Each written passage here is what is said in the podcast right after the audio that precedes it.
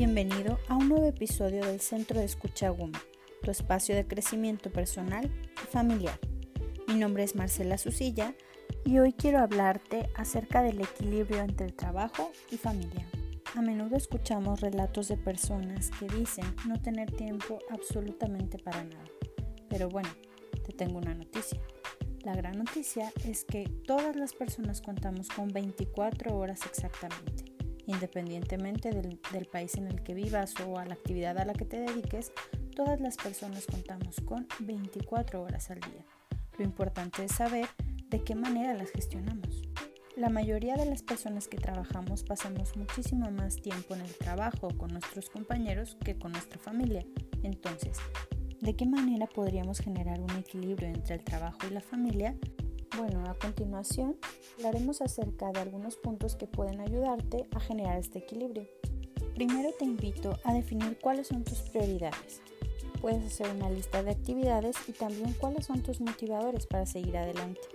Establece límites claros con las relaciones interpersonales, ya sea tu jefe, familia, amigos, es decir, si estás con tu familia compartiendo alimentos, no utilices el teléfono o dedicarles absolutamente toda la atención para que sea entonces tiempo de calidad. Puedes también delegar responsabilidades confiando en la capacidad de las personas que tienen para realizar una tarea y no solo hacerla tú. Aumenta espacios de comunicación con tu familia, ya sea compartiendo alimentos o saliendo a caminar. Incorpora la recreación como una de las actividades prioritarias en tu vida. Haz pausas y respira. En tu rutina diaria puedes destinar máximo 10 minutos para desperdiciar, de tal forma que, si eres consciente de que te darás este tiempo para desperdiciar, llegará el momento en el que te pese desperdiciarlos. Intenta ser lo más productivo posible en tu trabajo para que no tengas que llevarte trabajo a casa.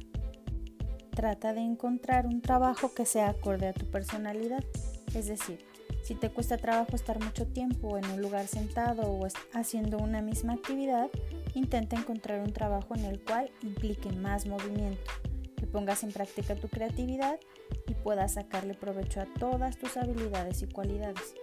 En el trabajo puedes darte pequeñas pausas para parar y respirar. Enfócate 100% en el trabajo que estás desarrollando en tu lugar de trabajo. Intenta separar las preocupaciones, tensiones o problemas familiares de la actividad que estás desarrollando en el trabajo. Cuando busques hacer actividades para fomentar la calidad del tiempo, intenta hacerlo de manera individual y grupal.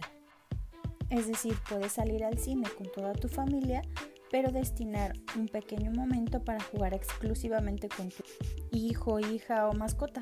En encuestas de gestión del tiempo es alarmante darse cuenta cómo pasamos aproximadamente 8 horas del día en el trabajo, mientras que con nuestra familia dedicamos únicamente 19 minutos al día. Si bien es cierto, no es un tiempo que podamos equiparar, también hay cosas que podríamos hacer para sentir que estamos aprovechando mejor el tiempo. Finalmente el tiempo es un recurso que es subjetivo, no está definido. Nosotros lo construimos de manera interna, en nuestro cerebro, lo cual nos da la posibilidad de poderlo utilizar como nosotros queramos.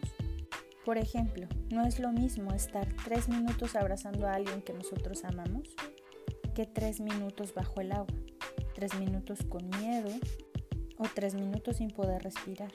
Me gustaría compartirte un cuento de Jorge Bucay que se llama El Buscador.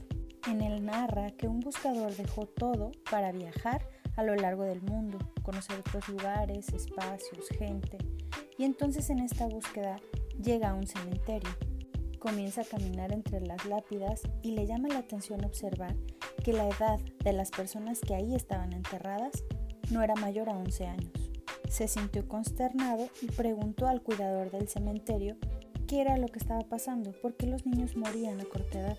Y el cuidador le platicó que en ese lugar tenían la costumbre de regalar a los chicos de 15 años un libro en el cual ellos a lo largo de su vida escribían los momentos en los que habían vivido intensamente. Los familiares de las personas al morir sumaban esos momentos y los ponían en su lápida porque era realmente el tiempo que habían vivido. Por eso te invito a vivir cada momento plenamente. Hoy nos despedimos. Mi nombre es Marcela Susilla y mi teléfono es 3315 32 39 45. Y recuerda que en el Centro de Escucha Guma contamos con especialistas que pueden brindarte orientación y apoyo emocional. Gracias.